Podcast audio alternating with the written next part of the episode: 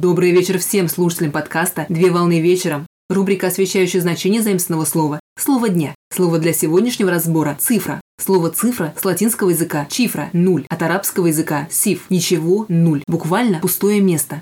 Цифра – это знак для записи чисел. Цифра представляет собой систему знаков для записи конкретных значений чисел. Так цифрами называют только такие знаки, которые сами в отдельности описывают определенные числа. К примеру, знак минуса или десятичной запятой, хоть и используется для записи чисел, но цифрами не являются. В древнейшие времена числа обозначались прямолинейными пометками, палочками. Так одна палочка изображала единицу, две палочки – двойку и далее по нарастанию. Данный способ записи происходит из зарубок и сохранился в римских цифрах для обозначения единицы, двойки и тройки. Индийское происхождение арабских цифр было признано в науке лишь в XIX веке. Так, первым ученым, высказавшим новую мысль, стал русский востоковед Георгий Яковлевич Кер. Годы жизни с 1692 по 1740 год, который с 1731 года служил в Москве переводчиком коллегии иностранных дел.